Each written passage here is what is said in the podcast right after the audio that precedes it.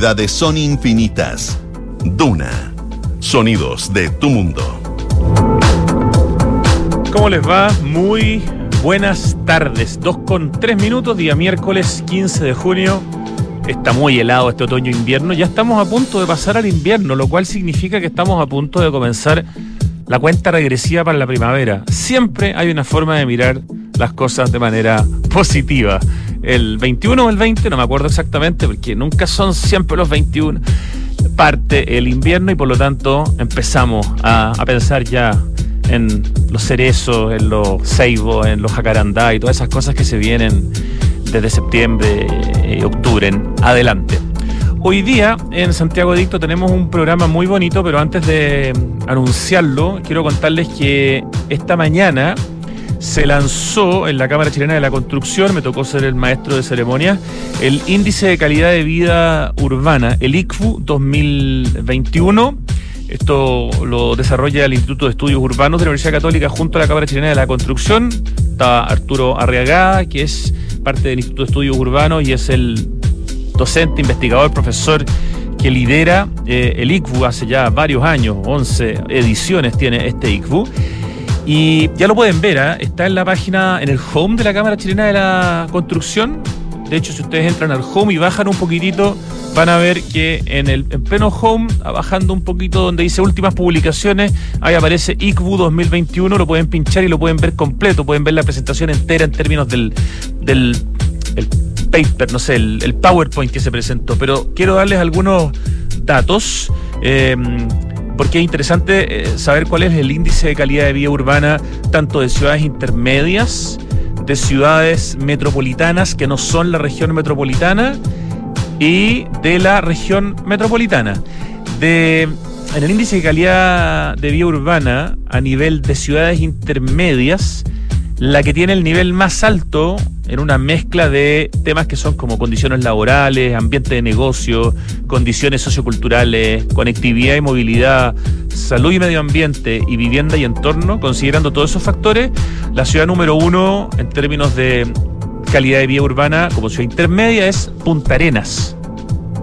Le sigue Calama, le sigue Coyhaique, luego Valdivia y finalmente los Andes en la región de Valparaíso. Esas son las cinco comunas de ciudades intermedias que tienen nivel alto. Después vienen las que tienen medio alto, que están, no sé, Curicó, Quillota, San Antonio. Después están las de nivel medio bajo, eh, entre las que están, no sé, Los Ángeles, Arica, San Felipe, Castro, La Calera, Rengo, Sorno, Copiapó, San Vicente, Villarrica. Y finalmente las que tienen nivel bajo, las más complicadas.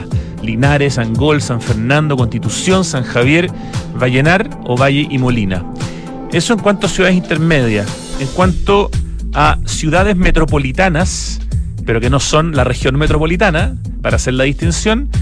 La número uno, eh, jugando, digamos, y sumando y restando todos los eh, ítems, es Concón en Valparaíso. Le sigue Concepción, le sigue La Serena, San Pedro de la Paz, Rancagua y Machalí. Esas seis ciudades metropolitanas tienen nivel alto Después viene el nivel medio alto, ahí está Puerto Varas encabezando, casi nivel alto, pero está puntera del nivel medio alto, Temuco, Hualpén, Iquique, Talca, Talcahuano, Chihuayante, Viña del Mar, Antofagasta y Quilpué. Uno se imaginaría que Viña del Mar tiene nivel alto, ¿no? Y sin embargo está bastante abajo en la tabla del nivel medio alto. Después viene el nivel medio bajo, donde está Chillán, Coquimbo, Coronel, Puerto Montt y Villa Alemana. Y finalmente en el nivel bajo, no me sorprende, Valparaíso, Chillán Viejo, que hay que separarlo del Chillán Nuevo, Tomé, Padre de las Casas, San Carlos, Limache, Penco, Alto Hospicio, Lota y Maule. Y finalmente, hay mucha más información que esta. Yo estoy haciendo un resumen así, pero ultra básico. Si uno se va a los resultados de la región metropolitana, el nivel alto lo tienen las comunas que uno imagina. Número uno, Vitacura. Número dos, Providencia. Número 3, Las Condes. ¿Qué harta población tiene Las Condes? 294 mil habitantes. Cuarto lugar, Ñuñoa. Quinto lugar, Lobarnechea. Sexto lugar, Santiago. Séptimo lugar, La Reina. Octavo lugar, Macul. Esas son las comunas de la región metropolitana que tienen nivel alto en este índice de calidad de vida urbana 2021. En el nivel medio alto está San Miguel encabezando, está Quilicura luego, Estación Central, La Cisterna, Maipú, Independencia y Huechuraba. Y después viene el nivel medio bajo, donde hay gran cantidad de comunas, Colina, La Florida, San Joaquín, Lampa, Padre Hurtado, Pudahuel, Peñalolén, Quinta Normal, Renca y finalmente viene el nivel bajo, donde hay una cantidad muy grande de comunas de la región metropolitana, son aproximadamente 20. Buin es la, que está más arriba en la tabla del nivel bajo, luego Cerrillo, seguimos bajando Peñaflor, Pero y Reserda, seguimos cayendo en la tabla. Talagante, Recoleta, Lobrado, Paine, Puente Alto, que es la comuna más populosa de Chile, está en el nivel bajo, al medio de la tabla. Luego Melipilla, Conchalí, seguimos bajando. La Granja, San Bernardo, El Bosque, San Ramón, Cerro Navia, penúltimo lugar Lo Espejo. Y en el último lugar La Pintana, que tiene números rojos en prácticamente todos los ítems en condiciones laborales, en ambiente de negocios, en condiciones socioculturales, en conectividad y movilidad, en vivienda y entorno. Solo en salud y medio ambiente tiene el nivel medio malo, no malo entero. Bueno, ahí tienen un resumen de lo que es esta presentación que se hizo esta mañana. Conversamos además con cuatro alcaldes y alcaldesas de distintas comunas de, Chile, no sé, desde Quinta Normal hasta Valdivia pasando por Limache y por Iquique. Estaban los cuatro alcaldes y alcaldesas en la conversación que tuvimos después de la presentación de Arturo Regada. Como les digo, si quieren ver completo el índice calidad de vida urbana 2021, presentado esta mañana en la Cámara Chilena de la Construcción por Arturo Arriagada del Instituto de Estudios Urbanos y Territoriales de la Universidad Católica, está en cchc.cl, en el home, abajo donde dice últimas publicaciones. Y em, también muy cortito antes de ya presentar nuestro programa, los invitamos a ver la segunda entrevista audiovisual que hemos hecho a un arquitecto, arquitecta, son ocho, en un ciclo que estamos haciendo y las estamos mostrando a través del Instagram de Santiago Adicto, que llevan al canal de YouTube de Syntax Chile, que eh, estamos de haciendo esas entrevistas en, en su tienda muy bonita en Las Condes Design que se llama Instapanel Lab una tienda hecha, de hecho, por eh, Elton Lenis. Nuestro primer entrevistado fue Mauricio Lenis, Chico Lenis. Nuestro segundo entrevistado ya está su video arriba y el link está en la biografía del Instagram de Santiago Adicto, la bio, es Cristian Izquierdo Leman, un arquitecto brillante con unos tremendos títulos eh, a nivel de universidad, distinción máxima en la Universidad Católica, premio Excelencia Académica y premio al mejor proyecto de título en su promoción en el año 2009, máster en diseño arquitectónico avanzado en la Universidad de Columbia, donde recibió varios premios, está destacando hace mucho rato en la arquitectura en madera y tuvimos una conversación bien bonita, creo, y bien entretenida, que además va acompañada de imágenes de algunos de los proyectos, tanto de Cristian Izquierdo Leman como de la oficina Izquierdo Leman, de la cual él es parte, sus padres, padre y madre son premios nacionales de arquitectura. Así que vaya, que tiene alta la vara y vaya como la está logrando eh, superar. Ya, vamos ahora, entramos en materia. Em, hoy día vamos a hacer un homenaje. Vamos a conversar con el hijo del destacadísimo y que en paz descanse arquitecto Pepe Kovacevic, José Kovacevic, de la oficina Cárdenas Kovacevic Farrú.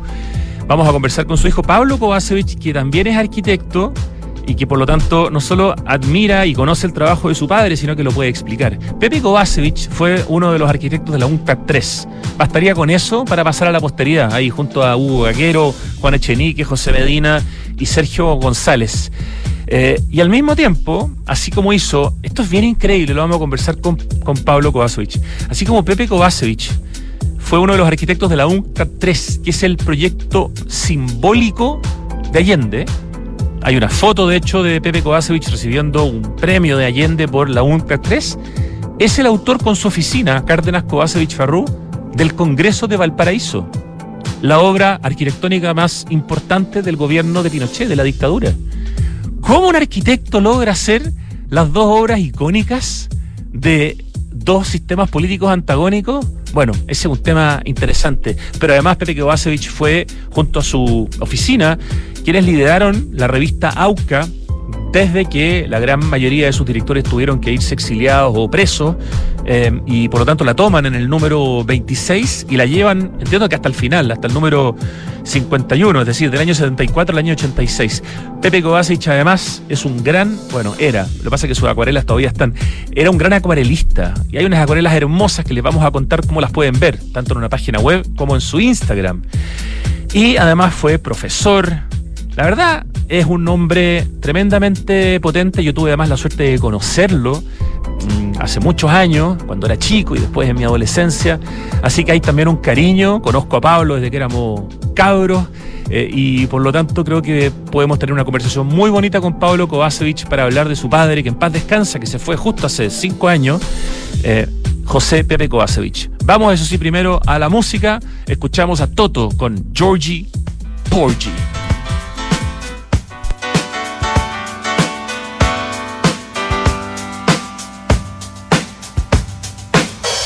Not your situation. I just need contemplation over you. I'm not so systematic. It's just that I'm an addict for your love. Nothing when I wanna hold you. I never ever should have told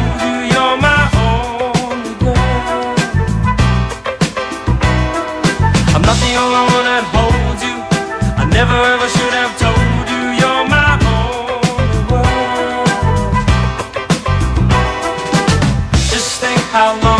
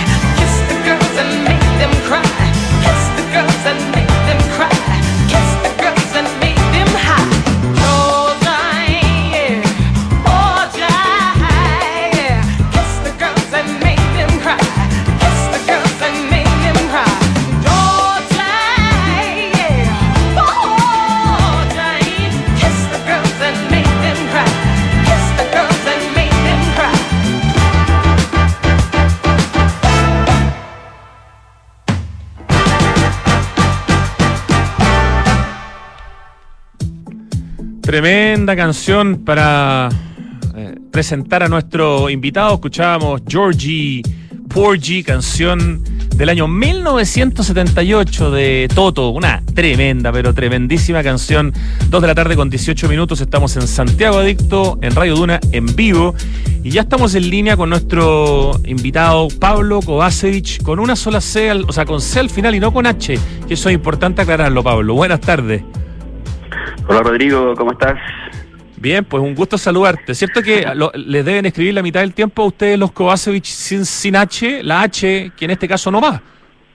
En este caso no va, y bueno, también la escriben con, con K. eh, se escribe, digamos, de todas las formas. En, Tienes razón, con K al principio. Esto es con C Sí, al con principio, principio y con C, y con C al al, final. al final.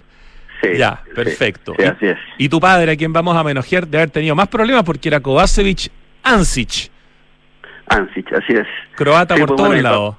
Y el papá originalmente estaba inscrito con la H y él corrigió el apellido a nosotros los hijos y, Ah, y él también, digamos. De hecho, hay, otro arquitecto que también es documentalista, que es Álvaro Kovacevic, pero si no me equivoco, ese es con H al final.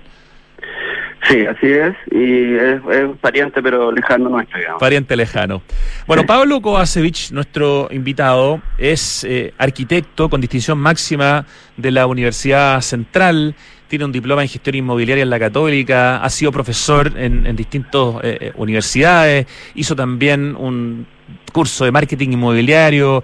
Lo cuento porque en el fondo tú tienes como dividida un poco tu vida hoy día eh, entre la arquitectura y la gestión inmobiliaria. Y un poco lo que me contabas, Pablo, es que eso te permite hacer los proyectos de arquitectura que te interesan y que te gustan y no estar, digamos, dedicado solamente a buscar proyectos de arquitectura, ¿no?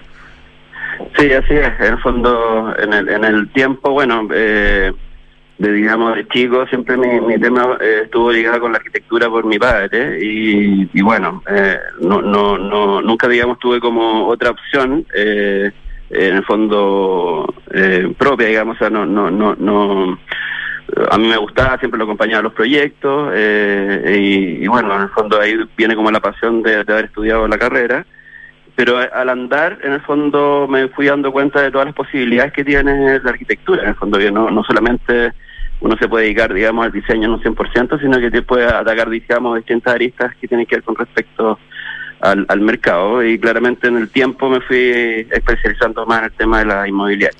De hecho, trabajaste como arquitecto un tiempo con un premio nacional de arquitectura. ¿Por qué no nos cuentas brevemente, ya que estamos homenajeando hoy día, aprovechemos de homenajear también a don Víctor?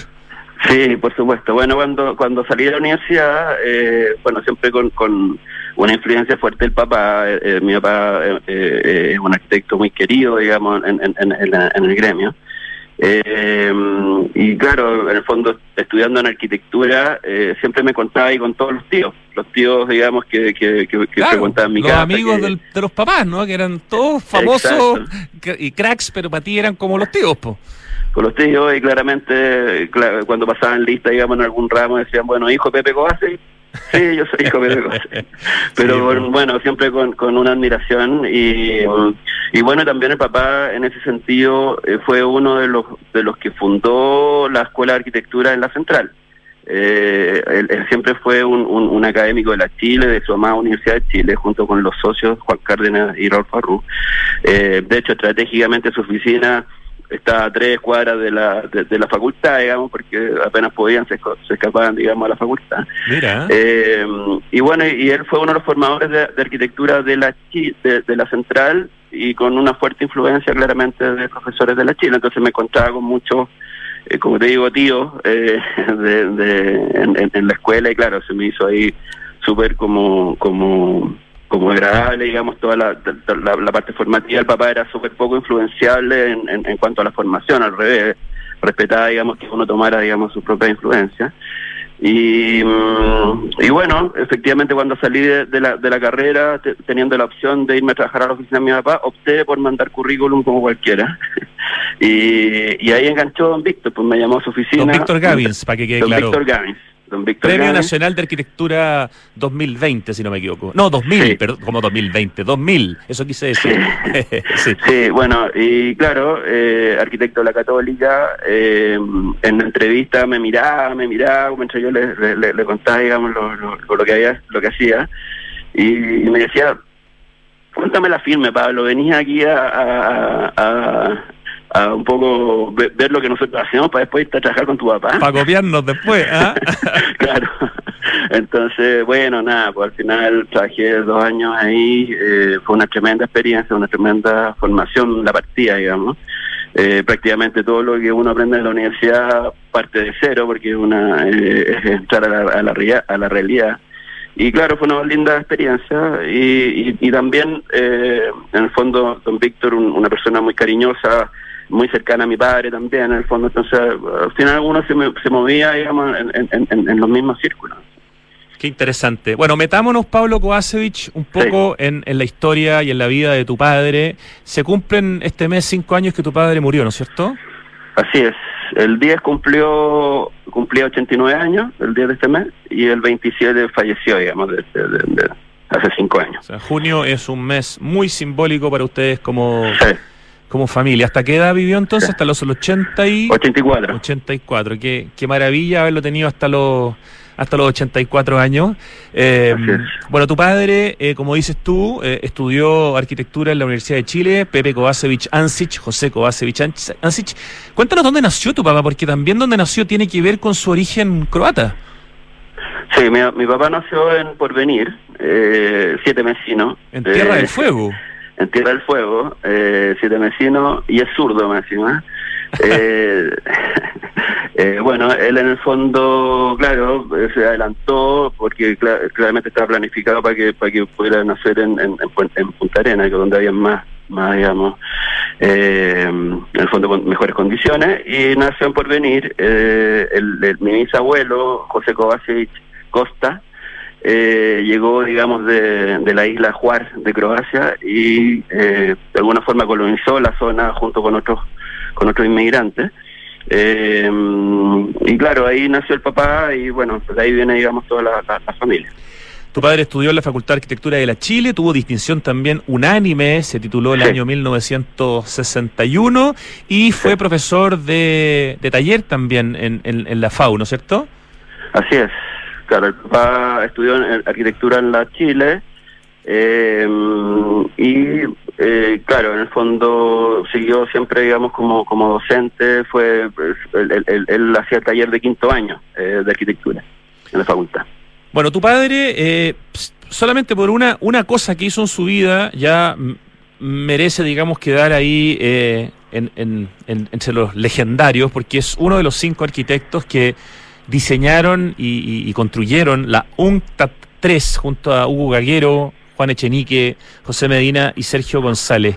Eh, un proyecto impresionante que se hizo en menos de un año, en 275 días. ¿Qué, qué contaba tu padre? eh, tú que pudiste aprovecharlo hasta una edad tan bonita y, que probablemente más de alguna vez se debe haber comentado lo de la UNCTAD. ¿Qué contaba de esa, de esa hazaña y, cómo le tocó a él llegar a ese proyecto? ¿Cómo, cómo fue uno de los eh, cinco arquitectos elegidos? Había un vínculo, no sé, con Miguel Launer que estaba en la Cormu. Cu- cu- cuéntanos un poco de esa etapa de tu papá que es tan importante en su historia, ¿no? Claro, mi- mira, la, la- mi papá en el fondo, eh, cuando salió de la universidad, eh, como muchos arquitectos, no se tituló inmediatamente, eh, trabajó en distintas, trabajó en oficinas de, eh, de Juan Mardones, trabajó en la, la, la, la, la oficina de Jaime Bendesky, o sea, y eh, demoró, digamos, el, el proceso de titulación más o menos 5 o 6 años.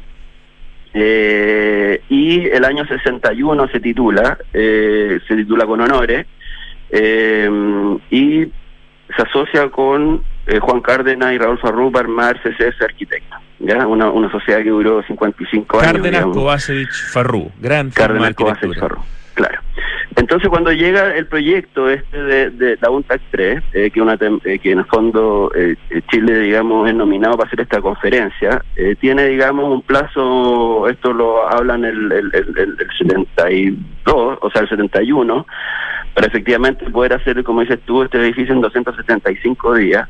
Ninguna oficina, eh, de, entre de prestigio de esa época fue, eh, se atrevió, digamos, a hacer un, un, un, proyecto de este tipo eh, y se decidió, eh, claro, en el fondo, como tú bien dices, Miguel Dauner, gerente, digamos, de por el, por el lado del gobierno, eh, proponen de que eh, armen una oficina de arquitectos, eligiendo a cinco arquitectos destacados en el mercado en esa época, eh, llevándoselos de, de- de- de distintas oficinas para armar esta otra. Eh, y claro, el papá como tenía, al igual que lo- los otros, digamos cuatro, como tenían, se habían titulado con honores, una, una cosa también eh, era que debía haber un equilibrio entre arquitectos de la Chile y de la Católica de esa época. Eh, y el papá, claramente, eh, habiéndose recibido, era muy muy bien, digamos, valorado en el medio, eh, se había recibido con honores, había ob- obtenido premios, etcétera. Es parte de uno de los quintos seleccionados y claramente aceptan el desafío. El papá abandona la oficina Cárdenas Kovacic Farru por, por un año, digamos, que en el fondo pide permiso dentro de la oficina para partir, digamos, a, esta- a este desafío. Claramente los socios, digamos, que, que siempre se apoyaron entre sí, eh, vieron este paso. eh, Ah, era, era un honor para la oficina también, ¿no? Era, Era un era un tremendo para la currículum. oficina. Sí, sí. Y ellos tenían un sistema bastante positivo porque al final, si ellos, si mi papá, por último, eh, si mi papá hacía este proyecto, efectivamente, eh, de alguna forma siempre ah, seguían actuando como socios los tres. Entonces, eh, un respeto siempre, digamos, Claro. los tres que siempre mantuvo hasta el final. Así es que, nada, eh, claramente para nosotros como familia, bueno, yo era eh, bastante chico en esa época, digamos, pero pero lo que lo que nos transmite y lo que nos transmite en la vida, eh, efectivamente mi papá entró a una experiencia como arquitecto también, porque porque para hacer esta placa, que significaba hacer, primero eh, era- había que en el fondo tener una pla- un, un, un- un- un programa arquitectónico que permitiera eh, tener una torre y una placa, en el fondo donde se donde se hicieran todas la, la, la, la ceremonia, Ah, Eran muchos los invitados de todo el mundo que venían a Eran Chile mu- para ese evento. Si fue un evento muy grande. muy- efectivamente. Y, y claramente no había ninguna posibilidad de hacer una torre en, en, en, en, digamos, en ese plazo.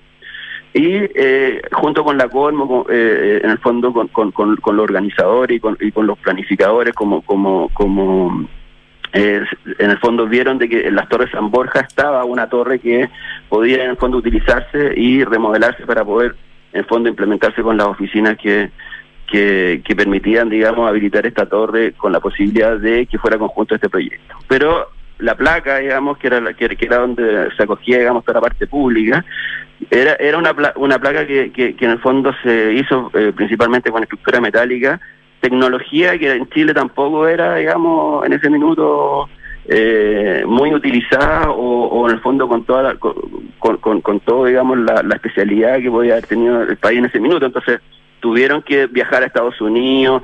O sea, en capacitación para ellos también fue tremendamente positivo, digamos. Pablo, Ya. Pablo Kovacevic, y tú sabes si tu padre, Pepe Kovacevic, uno de los cinco arquitectos que hacen la UNCTAD 3, eh, en, digamos, ¿en dónde, ¿en dónde se metió en más profundidad? ¿En la placa, en el edificio? Porque en el fondo entiendo que cada uno tomó ciertas como responsabilidades, ¿no? Había como que dividirse las pegas. Sí, mira, eh, eh, bueno la pregunta porque siempre en el fondo se había hablado de que mi papá había participado en la torre, ¿ya?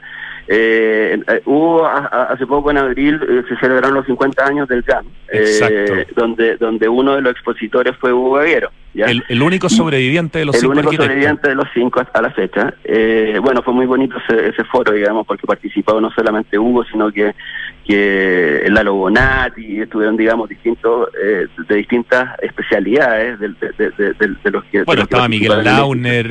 Miguel Launen también, efectivamente. Eh, y eh, claro, hubo fue más específico en ese minuto. Mi papá actuó principalmente en la en la placa. Eh, Hugo fue uno de los, de los que se dedicó, digamos, al tema de habilitar el edificio.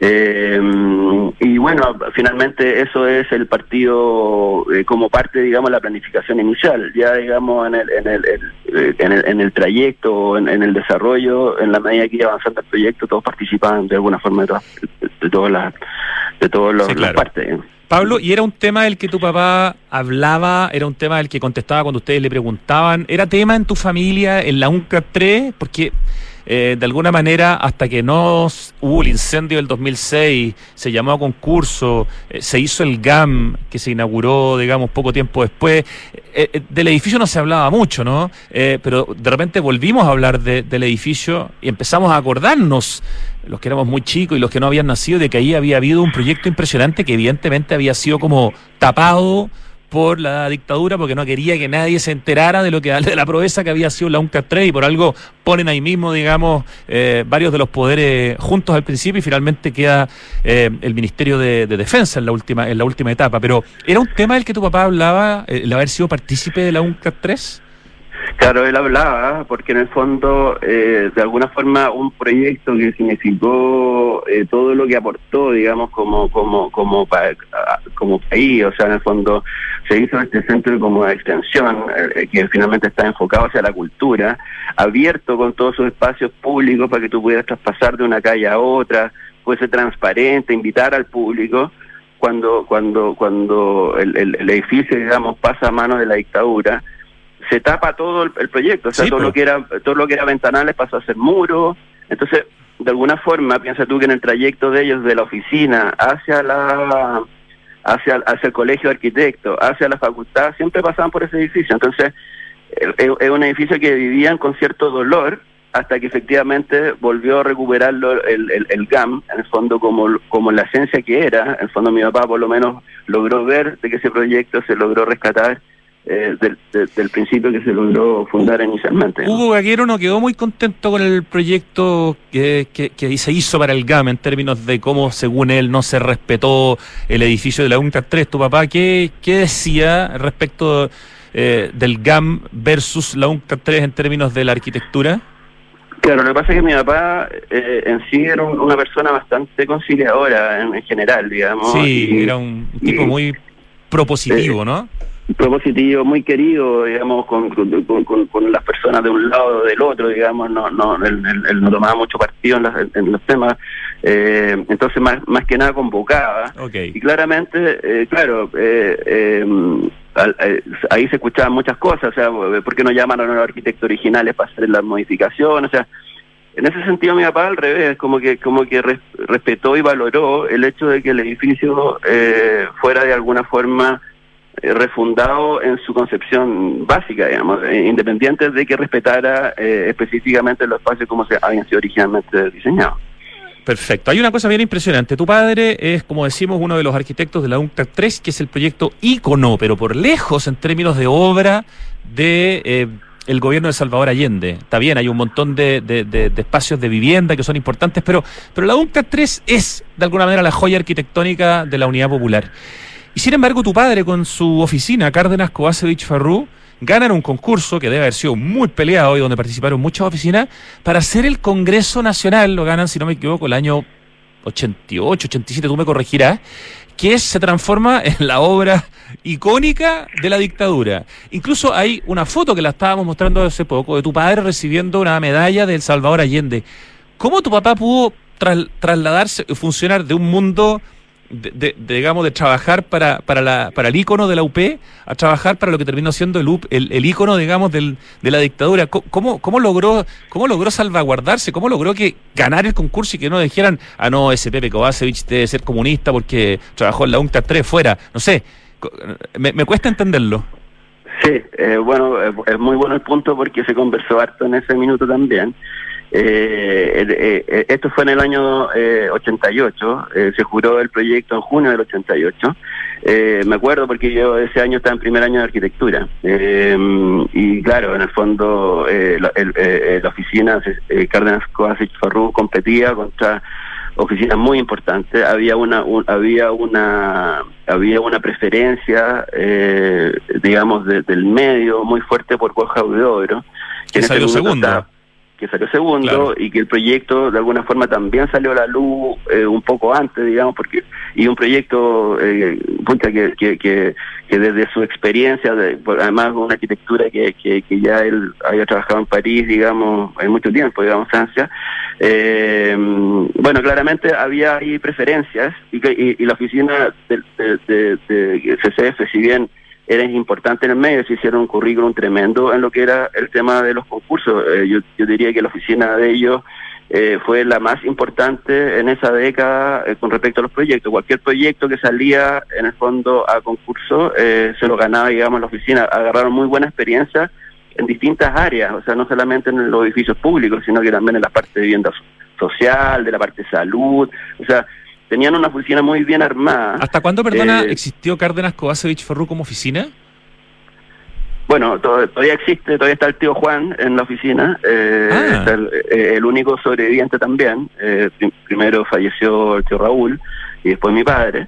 Eh, hicieron las cosas muy bien ordenadas, o sea, en el fondo, primero, eh, antes de fallecer Ra- eh, Raúl, años antes también, en el fondo, eh, él, él- él se retiró, después, digamos, le tocó a mi padre y Juan siguió, hoy día él está trabajando, digamos, con sus hijos en, en un área muy distinta, pero sí, en el fondo, él conservó, se mantienen hechos en la misma oficina donde ellos trabajaron por mucho Y el tiempo. nombre y el logo y todo, CCB, ¿sí? O sea, Sí, porque CCF. es parte, sí, es parte como de la... Ah, qué maravilla. de- o sea, de- de- nace el año. de lo que de lo que 60 asesoraron los tres de alguna forma es como un es como una herencia que Sí. también tiene él. Entonces, desde 1961 hasta la fecha. hasta la fecha que sigue Juan eh, y, y claro e- ellos en el fondo eh, o sea desde que se retiró mi papá eran 55 años de, de sociedad digamos. Sí, claro. muy Entonces, lindo o sea ahí ahí se armó también una cosa muy linda entre los tres socios decir que decir que tres socios en la en, en la área que sea pueden mantenerse 55 años es un tremendo ejemplo digamos. Absolutamente. Ya me estabas contando de esto de que eran una oficina que en ese momento era muy importante por todos los concursos que había ganado, pero estaban compitiendo, sí. entre otros, con una oficina internacional como la de Borja Huidobro. Y, Sí. sin embargo, Cárdenas Kovacevic Farrú gana el concurso del Congreso Nacional de en Valparaíso y, bueno, lo construyen, lo hacen eh, y es el que tenemos hasta el día de hoy. ¿Qué, qué- qué te pasaba a ti Sí. que estabas empezando a estudiar arquitectura y que seguramente durante eh, tu carrera se fue desarrollando el, el- el proyecto? Eh, no sé cómo era la sensación en ese momento. Después yo siento que fue muy muy crítica con la arquitectura quizás posmoderna de, de ese proyecto. Eh, no es un proyecto muy querido, eh, quizás evidentemente también porque representa de alguna manera desde donde de- el origen que tenía, ¿no? Pero ¿cómo, cómo, cómo viviste tú y cómo fue para tu padre eh, esta obra? Porque en términos de metros cuadrados, sin duda que fue un, un hito, un- un- una cosa gigantesca, ¿no? Más de cerca de 60.000 metros cuadrados construidos, pero con, con varios como, ¿cómo diría yo? Con varios matices. Sí, bueno, eh, es súper importante el tema porque como, como te decía en el fondo con los concursos ellos se lograron un prestigio que hacía además que su pensamiento en el fondo político, entre comillas, que lo tenía cada uno en particular, no solamente eran, tres socios, lo- los tres no pensaban lo mismo, digamos, tenían distintas eh, como, como tendencias eh, y claramente ellos, ellos eh, su arquitectura o la arquitectura estaba por sobre un pensamiento político y, y lo hicieron bastante transversal, entonces si bien ellos no eran los favoritos, eh, como te decía yo, para que ganaran el Congreso, cuando se jura, eh, claramente el, el Congreso traía varias cosas, porque en el fondo se estaba colocando un Congreso en Valparaíso y no en Santiago. O sea, eh, Se estaba descentralizando, tema- ¿no? Si, si bien se, se justificaba por un tema regional, también separaba los poderes, ¿te fijas? O sea, había todo un tema como con- conflictivo en la, en la parte del uso. eh, y claramente el edificio, además, cuando se jura, eh, se, sale también en las noticias en esa oportunidad eh, cuando Augusto Pinochet recorre, digamos, los proyectos y dice SE, en el fondo, eh, se interpreta como que él lo elige eh, y Claro, no que hay un jurado. Entonces, eh, que es totalmente absurdo, porque acá hay un jurado detrás que lo eligió, digamos, dentro de todos los proyectos, se demoran tiempo, digamos, en hacer este tema. El presidente del jurado era Modesto Collado, si no me equivoco. Sí, así es, así es. Ok. Y, y bueno, efectivamente, eh, yo te diría que mi papá y la oficina que recibieron, digamos, eh, finalmente esto se transforma en un, en, un símbolo, como decís tú, de la, del, gobierno militar. Eh, eh, claramente e- ellos de alguna forma fueron eh, como en el fondo fieles a su proyecto de principio a fin. O sea, ellos ellos lo diseñaron, lo diseñaron con todo el amor que hacían todos los proyectos, eh, lo, lo, justificaron, lo, lo fundamentaron y cuando te, habían foros en los cuales salían ellos en la defensa, la verdad que eh, así como habían argumentos en contra, también ellos lo defendían bastante bien, digamos. Entonces, eh, el edificio funcionó, se planificó, se hizo y, y después en el tiempo también hubo transformaciones en las cuales cualquier transformación que se hacía del edificio lo seguían llamando a ellos. Un proyecto eh, importante. ¿Estás ahí? ¿Sigue estando Pablo? ¿Perdón? Sí, no, pero pensé que te me había, te me había escapado. Estamos conversando con el arquitecto Pablo Kovacevic sobre su padre, el destacadísimo arquitecto José Kovacevic, Pepe Kovacevic, eh, integrante por 55 años de la oficina Cárdenas Kovacevic Farrú, uno de los cinco arquitectos de la UNCTAD 3, eh, un hombre que también junto a la oficina tuvieron que liderar la revista AUCA, probablemente la revista de arquitectura más importante de la historia de Chile desde el año 74 en adelante, cuando todos los demás fundadores se tienen que ir de Chile o, son, no sé, encarcelados. ¿Cómo, ¿Cómo es ese trabajo? Porque en el fondo le dedican más de 10 años a la revista AUCA y básicamente que la dirigen entre los tres, entre Cárdenas, Covesevich y Farrú, toman el- la dirección ejecutiva de la revista AUCA, Pablo. Bueno, efectivamente la, la, la revista OCA que, que empezó en 65 y llegó hasta el 86, en el fondo, se publicaron 51 números, ¿ya? Eh, en el número 26, que coincide con el septiembre del 74, eh, eh, en el fondo, como bien dices tú, directores que, que, que, que en el fondo están siendo parte de este grupo, porque eh, si bien en el fondo CCF se hizo cargo a partir del, del, del, del número 26 de, de septiembre del, del 74, siempre participaron antes, o sea, también eran directores. Lo que pasa es que ellos quedaron, digamos, en el funcionamiento y de alguna forma el resto tuvo toda esa contingencia.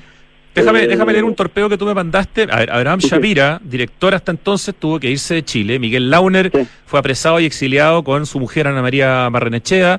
Ricardo Sí. Tapia y Hernán Bem, también miembros del comité editorial, tuvieron que abandonar la revista. Osvaldo Cáceres, que murió hace poquitito, cronista frecuente, también fue apresado y fue marginado de la vida profesional durante algunos años. No obstante, dice, algunos permanecieron en una intensa actividad profesional, cuestión que les permitió mantener viva la publicación. Ese fue el caso de Cárdenas Kovacevic Farrú, sociedad que hizo una importante aportación a la supervivencia de la revista, como decías tú, desde el número 26 hasta el número 51, en una revista extraordinariamente importante para la historia de la arquitectura. Eso debe haber sido harta pega, digamos, en complemento a todo lo que hacían en la oficina en términos de diseño y de construcción.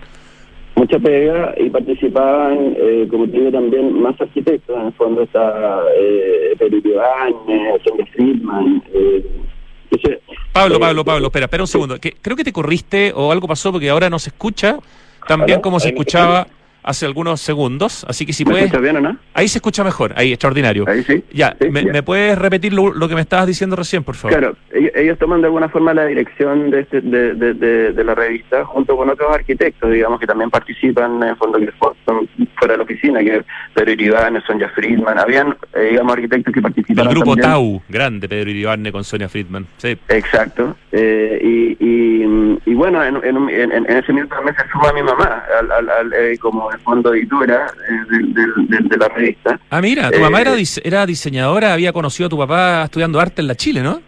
Sí, ellos se conocieron en la universidad siendo estudiantes. Eh, mi mamá estudiaba eh, en el fondo diseño interiores. eh, y en la escuela de arte se conocieron, bueno, y ahí en el fondo eh, claramente eh, se enamoraron y se casaron en el fondo po- posteriormente. Eh, y también, como te digo, en, en, en esta revista eh, participaban eh, harta gente, digamos, en, en los últimos números, la, eh, eh, muchas fotografías las tomaba mi hermano también. Tu hermano que hoy día es Eh, diseñador. mi hermano es diseñador gráfico, vive en Estados Unidos, eh, tiene un tremendo talento, digamos, en toda la parte artística, y él claramente en los últimos números aparece, digamos, dentro de la, de la, de la, de la edición como, como parte de la fotografía. Sea, Asumo que en tu casa, Pablo Kovacevic Espinosa, está la colección completa de la revista AUCA, ¿o no? Sí, tenemos varios tomos. Eh, Me imagino, me imagino. O tenemos, sea, uno, tenemos uno por, por, por, por familia, sí. excelente. Sí, ¿Y en- empastado o las tienen de, de a una, así separaditas? Empastado. Empastado, Sí. ya. Sí. Perfecto. Y, y bueno, tu padre, me decías, se conoció con tu, con tu madre en un vínculo con el arte y tu padre era también un destacado acuarelista. Eh, hay unos trabajos hermosos que se pueden ver en una página web y también en una cuenta de Instagram que ustedes crearon.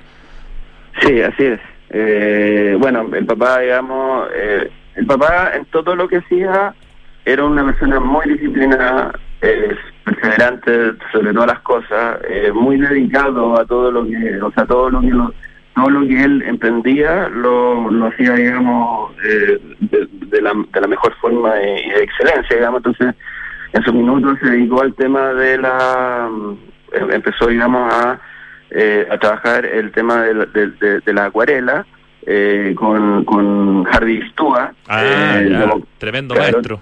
Exacto, tomó clases con él, después, bueno, eh, claramente ahí hubo una amistad, eh, trabajó en talleres, mi papá hizo exposiciones de- en, en- en su minuto también de, de, y claramente eh, después de, una cuando falleció también eh, quedamos ahí con una colección importante de, de acuarelas de él que, que, como dices bien tú se hizo una página web donde donde aparecen digamos las acuarelas y, y también un Instagram donde también se pueden ver. A ver, la página web es www.jca por José Kovacevic Ansich, jca.kovacevic.com. Acuérdense que el Kovacevic de esta familia es sin H. Www.jca.kovacevic.com y el Instagram es arroba José Kovacevic A, no, José Kovacevic, José Kovacevic Acuarelas, ¿cierto? sí así es Ya, para Así que puedan conocer el trabajo precioso, de muy buena calidad de tu, de tu papá. No hemos nombrado, y ya nos va quedando poco tiempo, algunas de las obras más importantes de la oficina en más de 50 años, porque hablamos mucho rato de la UNCTAD 3, que fue que la, como la pega de tu papá, que se tomó un año de la oficina. Hablamos del Congreso de Valparaíso, que fue este concurso tan importante y también polémico que le gana la oficina, pero resulta que entre el año, no sé, solamente entre el año 80 y el 96 hay proyectos como, por ejemplo, la Intendencia de Valparaíso, que es un proyecto bien importante. muy eh, importante ¿cierto? Que está ubicado ahí, no sé, pues en el, en- en el plano ahí en Valparaíso, en un lugar estratégico. Eh, está un proyecto que no se hizo, pero que lo ganaron con concurso, el Centro Cívico de Las Condes, el año 80. ¿Dónde se iba a hacer ese centro cívico que al final no se hace, Pablo? Mira, ese es un proyecto eh, súper importante para la oficina. En su minuto, esto fue el año 80. Eh, un proyecto de 35 mil metros que se, que se, en el fondo se hizo por concurso público. Eh, lo ganó la oficina y se ubicaba al final del Parque Araucano, en el fondo de Manquehue hacia la cordillera. Era como el O remate sea, del lo que hoy Parque día es el comienzo del Parque Juan Pablo II. Claro. Ya. Eh, eh, ahí en el fondo se instalaba el edificio eh, y viene justo cuando se, se jura este proyecto y se, y se premia, etcétera, y todo el tema, y antes de partir viene el cambio de, en, ese momento la, la Municipalidad de Las Condes abarcaba Vitacura y Olanechea. Por lo tanto, ese era un, era, era un punto, digamos, muy estratégico para que efectivamente se instalara la, la, la municipalidad. Pero pero viene el cambio y, y se separan las municipalidades de Las Condes, Vitacura, Los Nechea y queda, y, y si el edificio se hubiera hecho ahí, hubiera quedado, digamos, en el límite de la comuna. Y claramente, digamos, no se ejecutó. No se ejecutó, eh, ya. No se ejecutó. Fue un dolor para la oficina porque porque la verdad que era un proyecto para ellos muy importante. Y era inmenso, 35 mil metros cuadrados. 35 mil metros cuadrados, efectivamente. Oye, Sí. eh, bueno, me hace sentido que, sobre todo por el lado de tu padre, hayan sido, hayan hecho, no sé si parte o todo el estadio croata en 1990. Que hoy día es el estadio, bueno, era el estadio yugoslavo y hoy día el estadio croata, ¿no? Sí, correcto. Bueno, claro, ahí también efectivamente eh, ellos tenían, eh, eh, efectivamente, hicieron el, el estadio croata completo, eh, remodelando, digamos, lo- ciertas cosas como el gimnasio, etcétera, fueron, en el fondo lo incorporaron como parte de la fachada. Eh, pero claro, le dieron un orden distinto a lo que era el estadio en su minuto y, y hoy día efectivamente, como dices tú, el estadio croata y, y- es una obra en el fondo eh, privada, pero que efectivamente también se hizo por concurso. Y un proyecto que yo creo que todos conocemos, por lo menos por foto, porque siempre usa su edificio para su publicidad, que es el Hotel Termas de Chillán, del año 95. Del año 95, claro. El Gran Hotel de las Termas Chillán también se hizo por concurso público. Es un edificio de 11.000 metros cuadrados. Eh, y te diría que es uno de los últimos edificios como emblemáticos de la oficina, como importantes eh, que se hicieron. Eh, y claro, en el fondo, eh, ya en, un rubro distinto que es hotelero y, y- bueno, con unas especificaciones increíbles. O sea, eh, ellos manejaban muy bien el tema de, de- cómo se eh, ellos al manejar digamos todos estos edificios públicos con todo lo que se alajaba etcétera tenían muy buenos digamos eh, eh, en el fondo candidatos para poder en el fondo alajar este tipo de, edificios. Después viene el 96 el Archivo Nacional en el fondo que son un, edificio de 22 mil metros cuadrados eh, que también en el fondo es un, es un proyecto bastante eh, digamos importante por la- los metros digamos que se hicieron en, en ese minuto de los de las decenas o cientos de proyectos de la oficina, ¿hay alguno que se me esté quedando fuera del tintero que tú quieras destacar?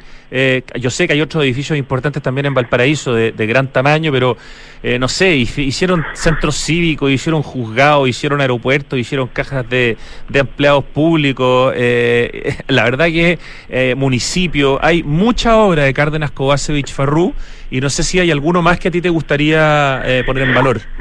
Yo te diría que ponte tú el, el, el, eh, lo que hiciste en el 80 con la Intendencia de Valparaíso y el 82 con el edificio Centenario, ahí se creó urbanamente un, un, un, un punto de desarrollo importante, porque son además en el fondo tres torres, eh, de distinta, digamos, eh, eh, en el fondo forma, pero pero pero en el fondo fue, fueron proyectos que desarrollaron ellos anticipándose de alguna forma a lo que venía después que iba a ser el Congreso. O sea, ellos en, en Valparaíso intervinieron bastante, digamos, el, el, plano, lo conocían en el, en el fondo como a poder también rematar en un proyecto como que como que propusieron, digamos, de- del Congreso.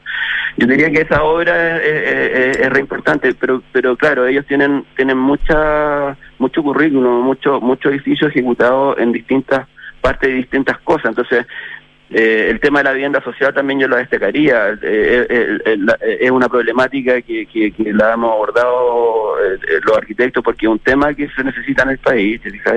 Eh, hay, hay arquitectos que han hecho mejores soluciones que otros, pero, pero ellos trabajaron mucho el tema de la vivienda social. Eh, participaron en muchos concursos de eso, fue lo que les permitió también los últimos 10 años poder dedicar a un tema inmobiliario ya particular, haciendo inversiones y pudiendo hacer, digamos, conjuntos eh, sociales y, y- y ya en forma privada. Pablo, y finalmente la última pregunta, porque ya no nos queda tiempo. Considerando que la oficina son tres arquitectos de la Universidad de Chile, brillantes, José Kovacevic Ansich, Juan Cárdenas Sariego y Raúl Farrú Aguad, ¿qué está esperando la Universidad de Chile y la FAU para hacer un libro de Cárdenas Kovacevic Farrú? Pucha, sería un tremendo homenaje a ellos. ¿O lo tiene que hacer a- ARQ de la Católica que termina haciendo la, la pega, o lo tiene que hacer Constructo con la Janet Plaut y Marcelo Sarovich? La Universidad de Chile, ¿cómo no? O sea, yo me pregunto, ¿no tiene, no tiene un libro, ¿no es cierto? No hay un libro así formal de la oficina, No ¿no? hay un libro, no hay un libro y diría que fue el sueño de los tres siempre de poder haberlo hecho. Eh, A mí, me- a mí me y- impresiona. Mira, en, en buena onda, digámosle, no sé, le digo yo, digamos, al nuevo, eh, al reelegido decano de la FAU eh, recientemente, eh, que sería muy lindo que la Universidad de Chile hiciera un esfuerzo, la Facultad de Arquitectura y Urbanismo, para hacer una publicación como corresponde y homenajeando a Cárdenas Kovacevic Farru, ¿no te parece? Sí, de todas maneras, sería un tremendo aporte. Extraordinario. Pablo, una última frase o reflexión con la que quieres que nos quedemos eh, en la memoria cuando pensamos en José Pepe Kovacevic, fallecido hace cinco años y que este mes habría cumplido 89, ¿cierto? Eh, 89, sí, así es.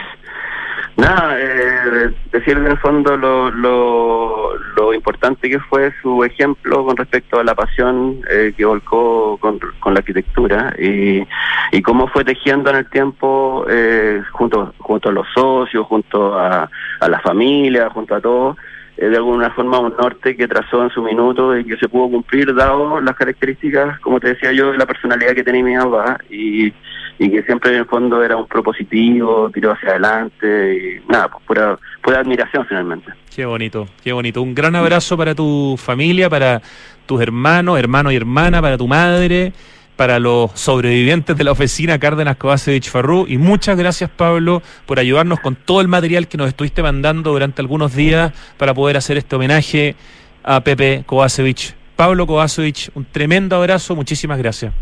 Gracias Rodrigo, un abrazo para ti y para todos. Muchas gracias. Suerte.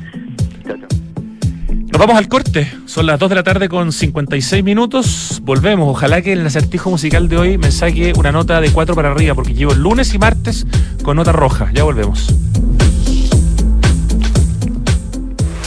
Los ríos cambiaron, ya no traen agua.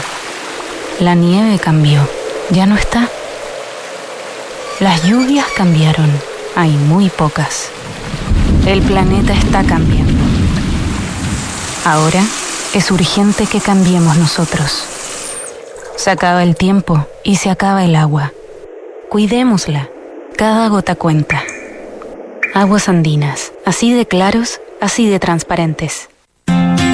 No pierdas la oportunidad de invertir en el mejor sector de Vitacura. Conoce Lift, de Inmobiliaria Hexacón y su estratégica ubicación en un consolidado barrio, próximo al Estadio Manquehue, Clínica Alemana y la variada oferta educacional y comercial de los alrededores. Lift es vanguardia y diseño. Seis pisos articulados alrededor de un atrio de gran altura. Lift de Inmobiliaria Hexacón es un proyecto con foco en la arquitectura.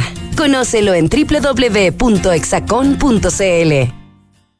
Hoy queremos ayudar a que tengas un invierno tranquilo con la mejor energía de Enel. Nuestra prioridad es entregarte a ti y a tus seres queridos el mejor servicio. Por eso reforzamos los equipos de apoyo y canales de asistencia en caso de eventuales emergencias eléctricas. Contamos con atención digital vía WhatsApp con diferentes opciones de autoservicio y personales con nuestros ejecutivos en caso de que lo necesites. Infórmate y descubre más en enel.cl. Con Enel puedes elegir un mañana mejor.